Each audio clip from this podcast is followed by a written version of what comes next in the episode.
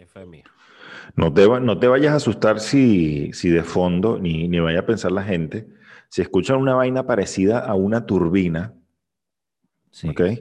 No se vayan a asustar ni, ni vayan a creer que yo soy un tipo ricachón que anda mientras graba el programa, está en un jet privado. No, es la lavadora.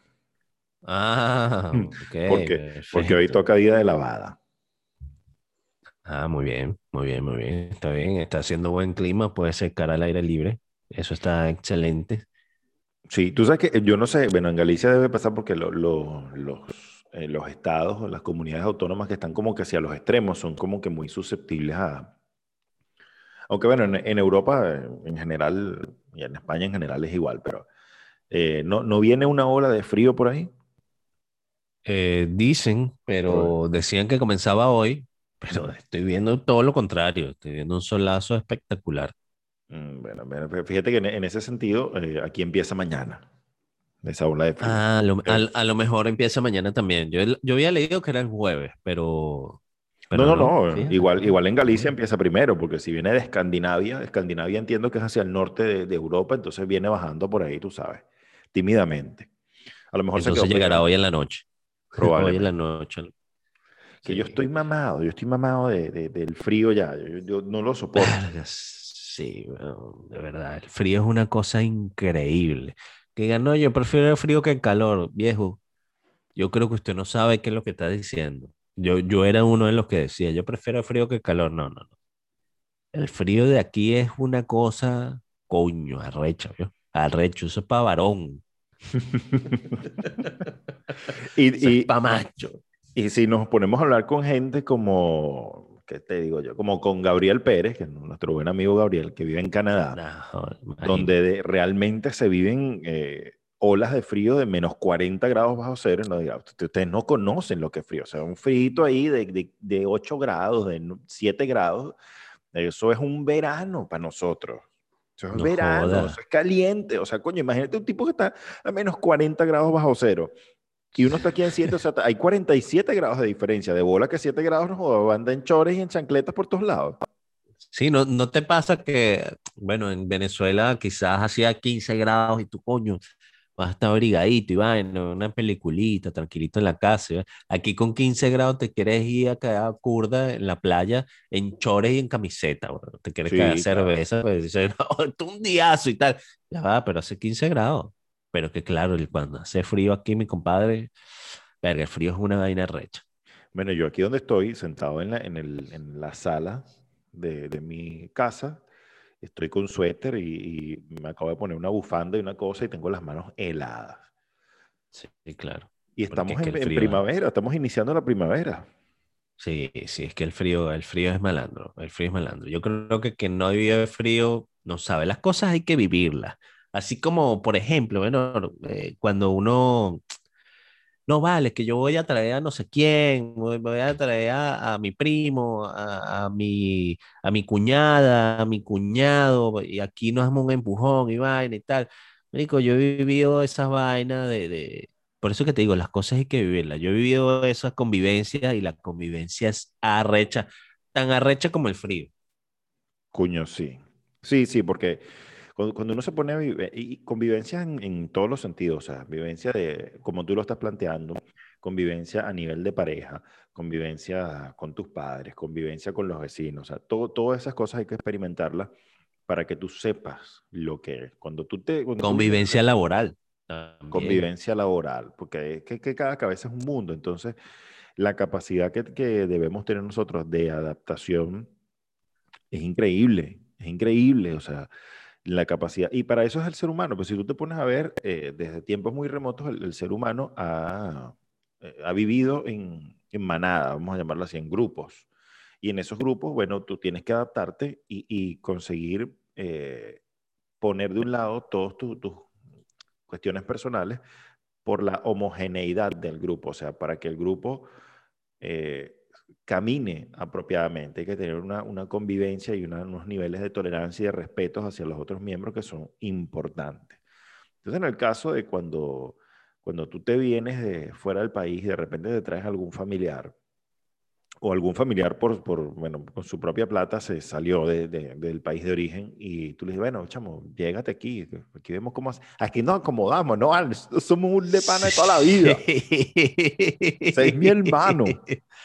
No, madre, ese, ese, marico, ese marico es a uno, no joda, si nos la pasamos en el liceo, no, éramos panísimas, no joda, ¿cómo uno va a recibir yo a, a este? Claro que lo voy a recibir, chico. Hasta a uno le puede haber pasado que bueno, yo, por ejemplo, llegué aquí a casa de mi prima, ¿entiendes?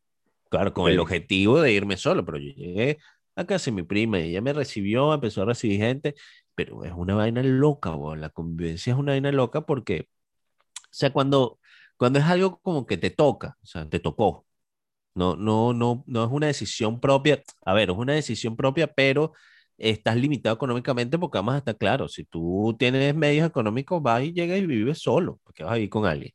Pero bueno, hay estos límites económicos y te tocó vivir con alguien. tocó vivir con alguien mientras, mientras arrancas y vainas. Y, y, coño, es distinto a, a, la convivencia en pareja, por ejemplo. Esa convivencia familiar que se están recibiendo unos con otros, que viven unos con... Hay gente que está acostumbrada a vivir así uno encima de otro, yo no.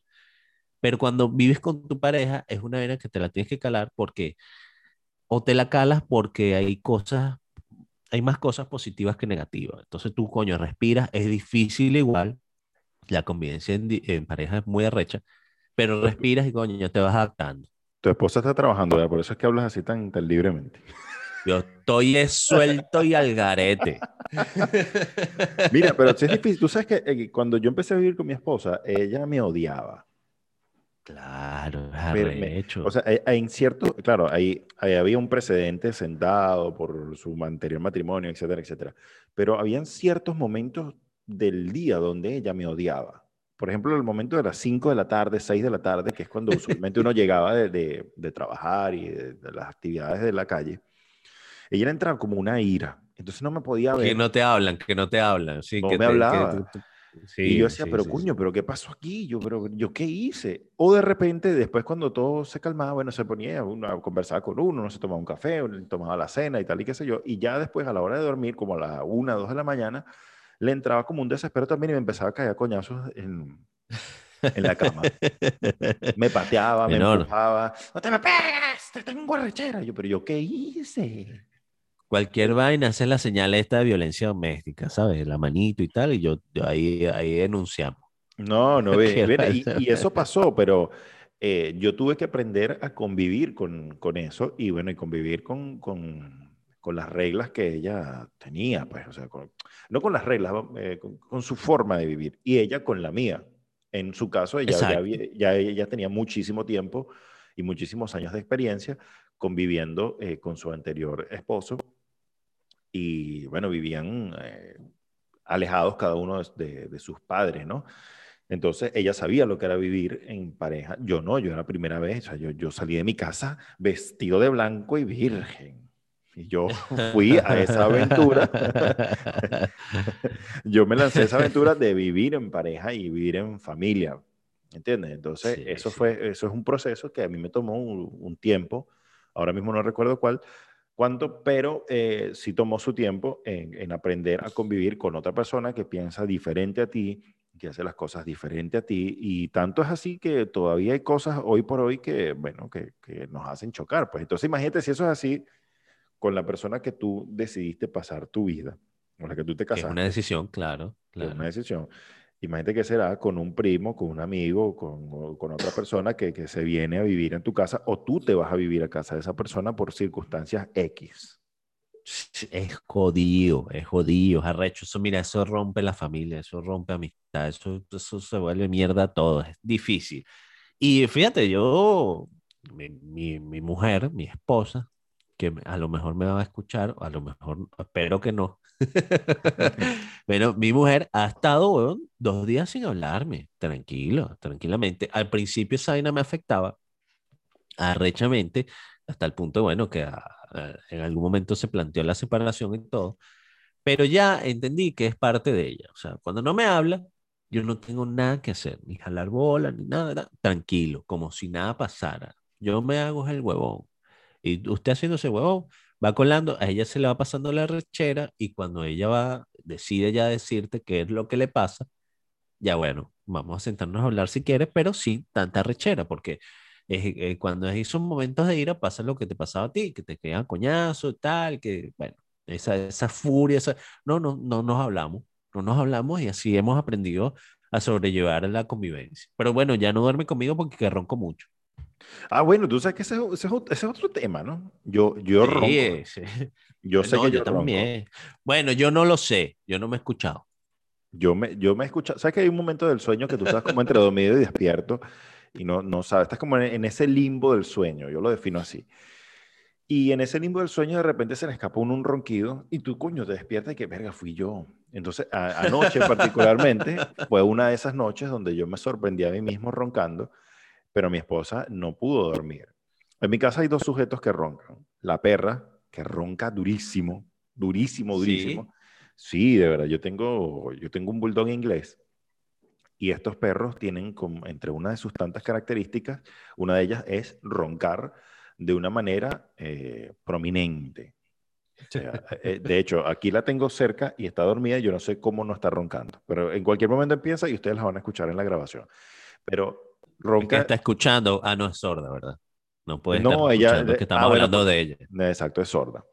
Este, me vino así la perra defectuosa. Pero yo ronco, entonces a mi mujer le molesta muchísimo eso y la despierta.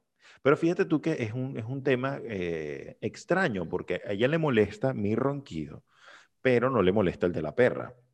Le molesta mi ronquido, pero afuera, eh, en, yo vivo en, en, en, un primer piso, en una planta 1, pero la calle detrás del edificio está como que más alta y pareciera que fuera un, un, una planta baja, un bajo. Entonces, ¿Ah? afuera pueden estarse cayendo a tiros en la ventana y pueden estar matando gente y ella duerme feliz, pero si yo ronco, se molesta. Entonces, Coño, eh, una caraja que vivía en el 23, esa vaina cayéndose a tiro, chico, todos esos peos, la salsa, todo volumen, las botellas. O sea que es un ronquito. ¿Ah? ¿Ves? E, ese es el, ese es el tema. Ese es el tema. Un ronquito, un suspiro de amor de esos nocturnos. ¿Te vas a quejar? Y lo que las mujeres no tu entienden. madre. lo, que la, lo que ustedes, mujeres, no entienden es que uno ronca porque eso es un sistema de protección del hogar. Un sistema, si entra algún ladrón, él va a saber Aquí que hay aquí gente. hay, aquí hay gente. Y hay gente que está viva y aquí hay un, un hombre que ronca como un oso hibernando y probablemente sea un asesino peor que yo. Entonces, Y eso- grande, alto y peludo. Es oso. correcto. Entonces, eso son- esas son cosas de la convivencia que, que la pareja de uno no entiende. Por eso uno ronca, porque uno quiere proteger a la familia. No es por capricho, porque uno quiere Ay. proteger, es, es como el macho alfa, tú me entiendes, ¿no? No, a mí no me gustaría roncar. O sea, si a mí me ponen, si me ponen a elegir, mira, ¿quieres roncar o no quieres? No, yo no quiero roncar. Pero coño, es una vaina que está dentro, dentro de mí, eso yo no lo puedo evitar. Entonces que te formen peo por una roncada, coño. Eh, a mí me parece ilógico. Pongan- formen peo, no es que estás gorda, bueno, es una vaina que yo, tú eres gorda, pues. ¿Entiendes? Claro, no estoy diciendo, claro. estoy hablando de mi mujer, no, ojo, pero ponte tú en el caso, bueno, estás gorda, estás gorda, eres blanca, eres blanca, eh, eres trigueña, eres eh, pelo ondulado, pelo liso, es una vaina tuya, así es el ronquido, es una vaina muy de uno, una vaina que uno no puede evitar, así como tienes manos, tienes pies, tienes ojos, tienes es el así roncas, o sea, es una Forma vaina parte de ti, que está en ti. Exacto. Ahora, sería, sería válido preguntarle, ¿qué prefieres? ¿El ronquido o que esté toda la noche en plan Ah, no, imagínate, no. Fíjate que ahí? es una, una de las reglas principales que me puso mi esposa fue nada de, de peitos, de nada, nada. Y de hecho, nosotros tenemos ya unos cuantos años juntos y nunca, nunca, nunca. A mí se me quitó esa mala costumbre. ¿Cómo, cómo- Nada, nada. cómo la controlaste? Eh, verga, no sé, weón, por vergüenza, no sé. Algo pasa que yo, y, y cuando, y cuando sucede es como silencioso. Es una vaina que no, es una, una- una muerte silente. Sí, sí, son los UFO que yo llamo. Eso es silencioso, pero que.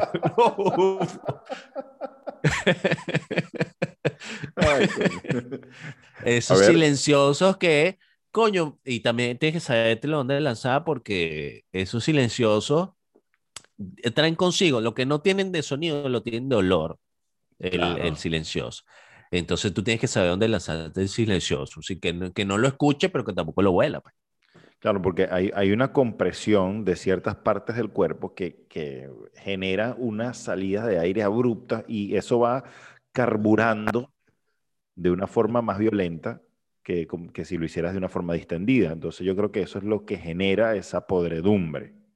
Sí, sí, sí, sí, es arrecho. Pero sí, bueno, en general la convivencia es arrecha. Yo digo que, marico, te puede pasar hasta con tu mamá, ¿me entiendes? Y ya cuando las parejas viven solas, cuando la gente vive sola, ya, verga, meter a alguien en la casa, a mí me ha pasado mucho porque recibimos gente en Colombia, en España, y, ya no lo vuelvo a hacer. Una vaina que, a menos como yo unas vacaciones cortas, una vaina así, pero a vivir mientras arranca, no. Ya eso no lo vuelvo a hacer. Me, me, yo prefiero que me llamen coño madre, que mira, que tú, que, eres una rata, no me quieres ayudar. Y yo, marico, prefiero todo eso a que se acabe la amistad. Es que el mientras arrancas te puede durar un año fácilmente. Total, claro, puede durar muchísimo, muchísimo. Y sé de muchos casos, amigos, con los que yo he comentado esto, porque es que es un problema real. Aquí lo que estamos tocando es un problema real y más nosotros que, que, bueno, que somos migrantes, que nos ha tocado, bueno, entre todos echar hacia adelante, es un problema muy vigente. Claro, bueno, y, a todos los que hemos migrado yo creo que nos ha tocado porque por, por X cantidad de dinero que tú puedas eh, traerte a España, en nuestro caso. Eh, por ejemplo, aquí, este es un país donde, a diferencia de, de Colombia o de Venezuela, Colombia no lo conozco, pero Venezuela sí tengo la información de primera mano. No es un país donde tú puedas llegar y que conoces al dueño de un apartamento y métete a vivir ahí y es mucho más fluido. Aquí es, es una serie de trabas y de requisitos que te piden para que te puedan alquilar un apartamento. Entonces, tú puedes llegar aquí con el, con el dinero del alquiler de todo un año y aún así te van a decir, no, no te lo alquilo porque, bueno, no cumples los requisitos. Pues. Entonces te toca vivir en la casa de alguien. Y cuando yo llegué, a mí me tocó durante un año y, pico vivir en la casa de mi suegra. Entonces fue ¡No! complejo. fue complejo porque hubo que adaptarse a, ella, a sus normas, a sus reglas, a su forma de ser. Y claro, eh, en principio la convivencia, pues muy, muy chévere, muy guay, porque teníamos como dos o tres años que no nos veíamos y era la novedad de volvernos a ver, de volvernos a reencontrar, ella con sus nietos. como unas vacaciones, estamos de vacaciones todas en España. Exacto. Y eso duró mm, una buena convivencia, un, tiempo prolongado, pero llegado un momento, las cosas empezaron a cambiar, porque, claro, nosotros vivíamos en principio eh, solos, después vivimos con, en casa de mi madre los últimos, el último año antes de venirnos a España, y la convivencia en casa de mi madre era bastante suave mi esposa y mi mamá se la llevan extremadamente bien. Se la llevan ellas. Suerte, suerte que tienes tú. Eh, y realmente es eso, es mucha suerte. Pero entonces cuando llegamos a vivir donde mi suegra, llegó el punto donde la convivencia se volvió muy, muy, muy, muy, muy áspera. Pero es, es por eso, no es porque hayan personas malas, es que, bueno, llega el momento donde el que llega se distiende y empieza a querer hacer las cosas también. oye, yo, yo, también vivo aquí, yo también pago servicios, yo también quiero tener oportunidades de expresarme y de, tener ciertas, digamos, autoridad en hacer las cosas como yo pienso que podemos hacerlas para mejorarlo. Y eso crea roces, eso, eso siempre va a crear roces. Entonces, eh, eh, hay que tener cosas claras para, para favorecer la, la convivencia yo creo que familiar, que es lo que más estamos hablando, porque hay otros tipos de convivencias que los, los tocaremos luego, pero tienes que hablar con, con honestidad, siempre hay que respetar los pensamientos y, las ideas de otros, eh, los, los, gustos que son siempre diferentes. Algo muy puntual del, del, de la convivencia es tratar de mantener el mayor orden posible, porque... señor. Coño, a lo mejor uno está acostumbrado, no sé, hay, habrá gente que está acostumbrada a guindar el, la toalla mojada sobre una puerta y de repente el sitio donde tú llegaste no, no tienen eso por costumbre, entonces tú no puedes llegar a hacer eso. Debe haber un sitio específico para, para ese tipo de cosas. Y, y, son millones, millones de detalles. Sí, son muchísimos detalles. Yo, yo he llegado a la conclusión, porque he analizado mucho esto y he llegado a la conclusión de que, primero, la convivencia en este tipo de casos no puede ser mayor a tres meses, porque está esa no, ya como que sobrepasa esa novedad de volvernos a encontrar, de tal, que de ping, que fino no puede pasar de tres meses. Y segundo, que no puede haber en una casa más de dos señoras de la casa o más de dos señores de la casa. Eso, eso no puede existir. al menos que ah, existan una- unas reglas de convivencia claras, claras, porque coño, si no se mantiene esa jerarquía de, bueno, que yo soy el señor de la casa, y aquí la vaina se hace como, y ella es la señora de la casa, y aquí las vainas se hacen como ella dice. Y lo que se tienen que eh, entender son los dos dueños de la casa, los dos señores de la casa. Pero el español, por ejemplo, eh, conozco muchos compañeros de trabajo y eso, que viven en, en habitaciones, con compis de piso y tal, y les va muy bien, pero les va muy bien porque tienen las reglas, weón, no jodas, de, de, de la A hasta la Z, bien específica, cómo tienen que ser las cosas, de cómo te vas a bañar, cómo vas al baño después de bañarte, todo, todo muy especificado. Y yo creo que cuando las reglas están claras y no te deja, weón, sobrellevar por, por, por esa, por esa felicidad que sientes de reencontrarte con aquel amigo familiar, cuando las reglas están claras, mira, esta es tu habitación, esto lo vas a mantener así, esto es ta, ta, ta, Coño, cuando las reglas están claras, las vainas pueden funcionar. De resto, no. Y cuando hay fecha de salida, porque cuando no hay fecha de salida, que es una fecha, bueno, tiene una fecha incierta, yo empiezo a echarle bola, pero no sé y tal, coño, no va a funcionar. No funciona. Claro, tiene que haber ese, ese tiempo, ese tiempo límite, porque es que si no se, se vuelve todo un culo, se vuelve súper culo todo. Sí, sí, sí. Yo estoy de acuerdo con eso. es. Eh, La convivencia es demasiado arrecha. Y la convivencia laboral, bueno, hay gente que, que es marica, si no sabe convivir en su casa, imagínate que puede, si tú tienes problemas en casa con un familiar, con tu esposo, ¿qué puedes esperar tú de una convivencia laboral con una persona que no respete ciertas normas, ciertas cosas, que te deje el puesto de trabajo coñetado, que no haga las vainas? La convivencia laboral también es muy arrecha. ¿Te, te has encontrado con ese tipo de problemas? Total, total, claro, imagínate, por ejemplo, en, en, en cuando vivía en Cúcuta con este pana con que fui socio, marica, nosotros fuimos amigos muchísimo tiempo, pero nunca hicimos negocio. Éramos los amigos que nos encontrábamos, nos bebimos unos tragos, tal, nos cagamos de la risa y bien. Y luego se nos ocurrió hacer un negocio, porque bueno, es que este marico es de pinga. Eso fue un desastre, un desastre. Eso fue un desastre y es esa convivencia laboral, coño. Yo quería llevar las vainas de una manera, no estaban las reglas claras porque todo fue muy de panas y vainas, no, sí, vamos a echarle bola, todo muy bonito. Y a los tres meses de, iniciar el negocio, que aparte en su inicio tuvo mucho éxito, coño, imagínate el éxtasis que estamos viviendo. Somos los amigos de la infancia eh, con un negocio exitoso, coño, es el sueño de, de- de los panas, pues, de Claro. de siempre, coño, sí, este es el sueño, un negocio y lo llevamos los dos. Y después la convivencia fue haciéndose más difícil, más difícil, más difícil. Bueno, hasta hoy en día no le hablo, no nos hablamos. Él me buscó varias veces para hablar, pero yo no le quiero hablar a ese, a ese, a ese bicho, vale, yo no le quiero hablar. Y de verdad que no, imagínate cómo quedé afectado yo. Y de, de paso, lo que más me dolió de todo esta, de toda esta vaina no fue el, el dinero que me debe, si me debe, esto, lo otro. No, lo que más me dolió fue ciertas traiciones que yo, coño, con ese código de amistad, yo mantenía ciertas vainas, ciertas esperanzas a que él actuara de una forma, ¿me entiendes? Y, y no, él es una persona distinta a mí, y es así. pues. Bueno, Gustavo, yo te voy a decir una cosa. Este, hoy en Dibujo Libre hemos traído a tu amigo para que lo perdones. Aquí está, que pase el desgraciado. 22 No, no, años sin eh, habla- hablarse. Hablando de la convivencia laboral, que esa vaina también es arrecha. Yo no sé tú- si tú has tenido experiencias de, de peleas en, en, en sitios de trabajo o, coño, desencuentros que, que no logran, bueno, no, nos sucedió en una radio también, Sí, bueno, claro. a los coñazos. Eso, eso es convivencia laboral. A punto de coñazo. Eso fue, yo- eso fue uno de, los- de las, de las peores eh, convivencias laborales que yo he tenido. Realmente. ¿Sí? Esa experiencia, sí, ha sido una de las peores. Eh, antes de Fíjate, y el tipo te habla a ti y a mí no me habla, weón. Bueno, yo es que yo soy, yo soy como, soy el amigo de todos, soy el amigo de todos, soy un, ti- soy un tipo ecuánime.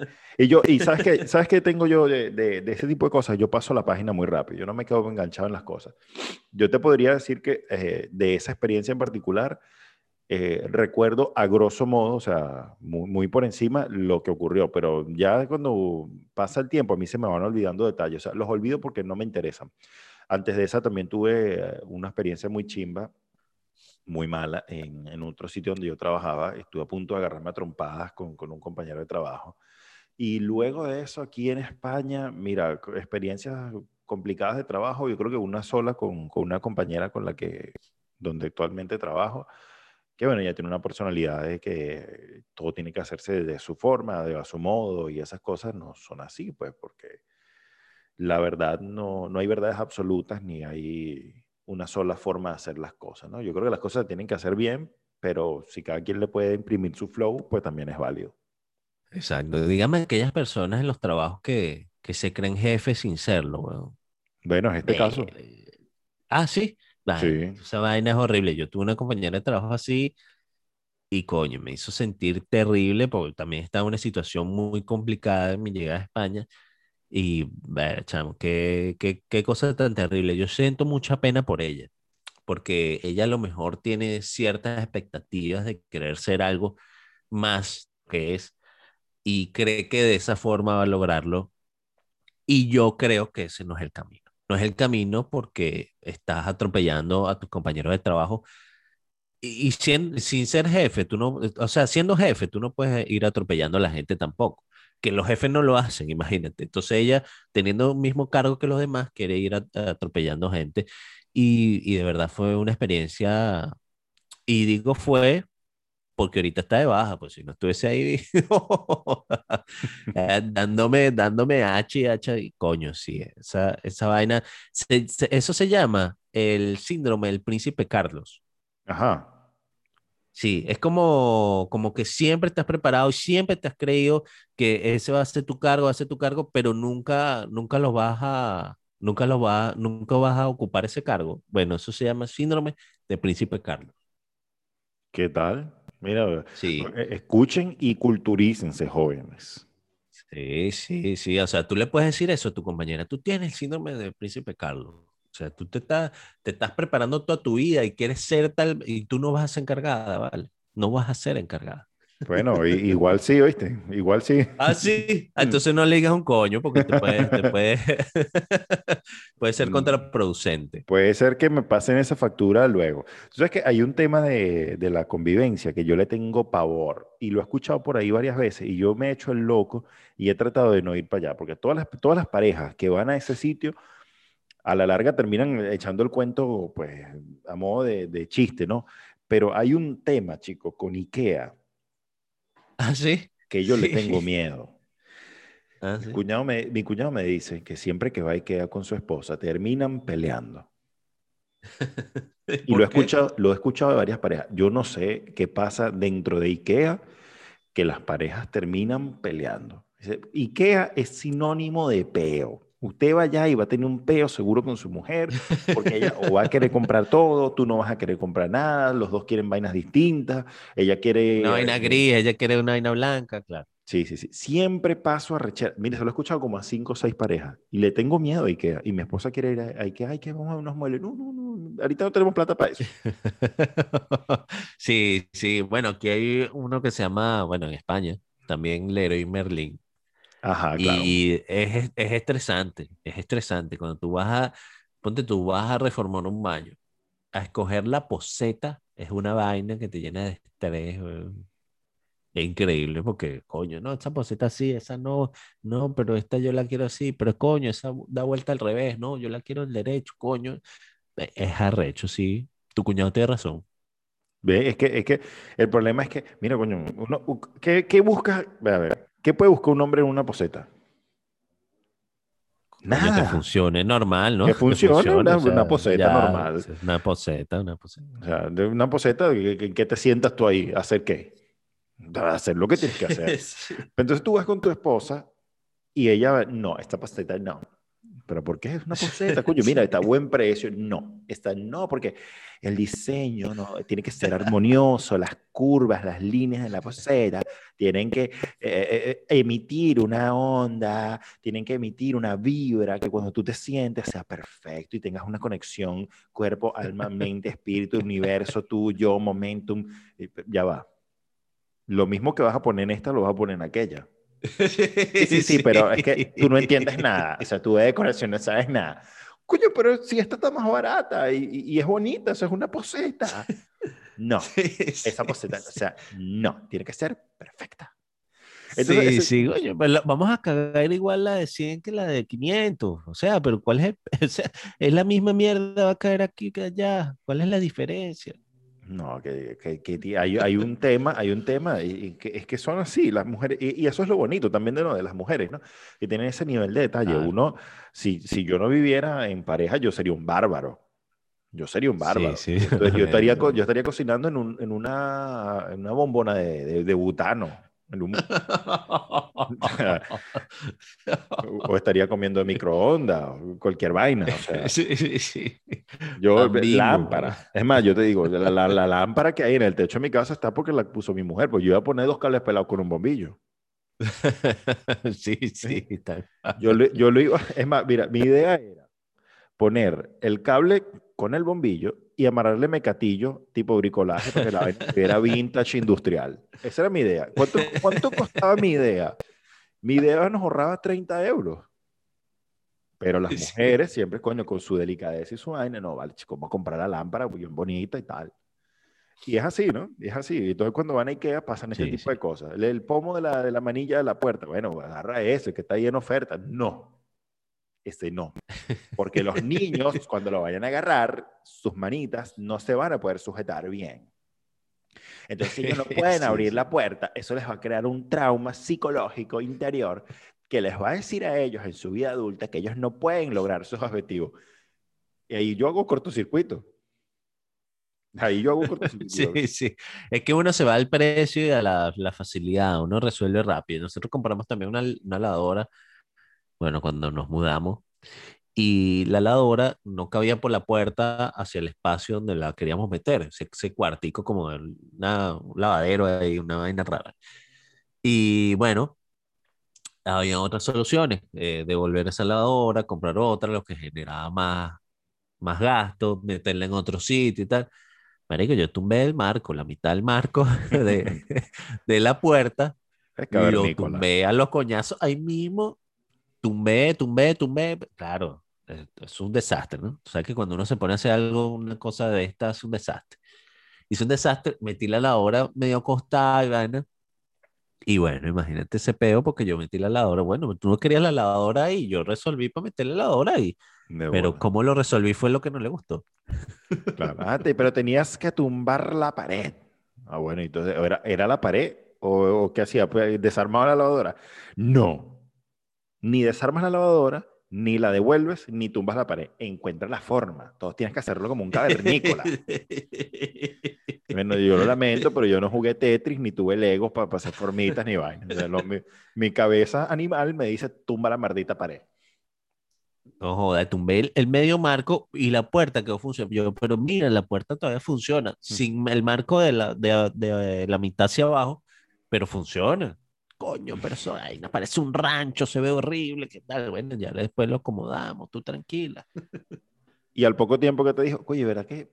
Bueno, viéndolo bien, el marco así se ve, se ve chic, tiene un toque original. No, no, no, esa, esa, esa puerta no va ahí. Eso ¿Qué? es una remodelación que tenemos que hacer. O sea, al final eso se va a terminar tumbando todo. ¿Ves? Ah, bueno, pero el colmo hubiese sido ese, ¿no? no ¿Sabes qué? Se ve, se ve chic, original. Gracias a Dios te dejé tumbar el marco. Porque si no fuese por mí, ¿dónde vivirías, Gustavo Contreras? ¿Dónde? En una ratonera, en un, en un piso frío, oscuro, gris, Sí. como el cavernícola que eres. Ese que ronca por las noches. Sí, sí, qué cagada, vale. Qué cagada. Bueno, eso es la convivencia.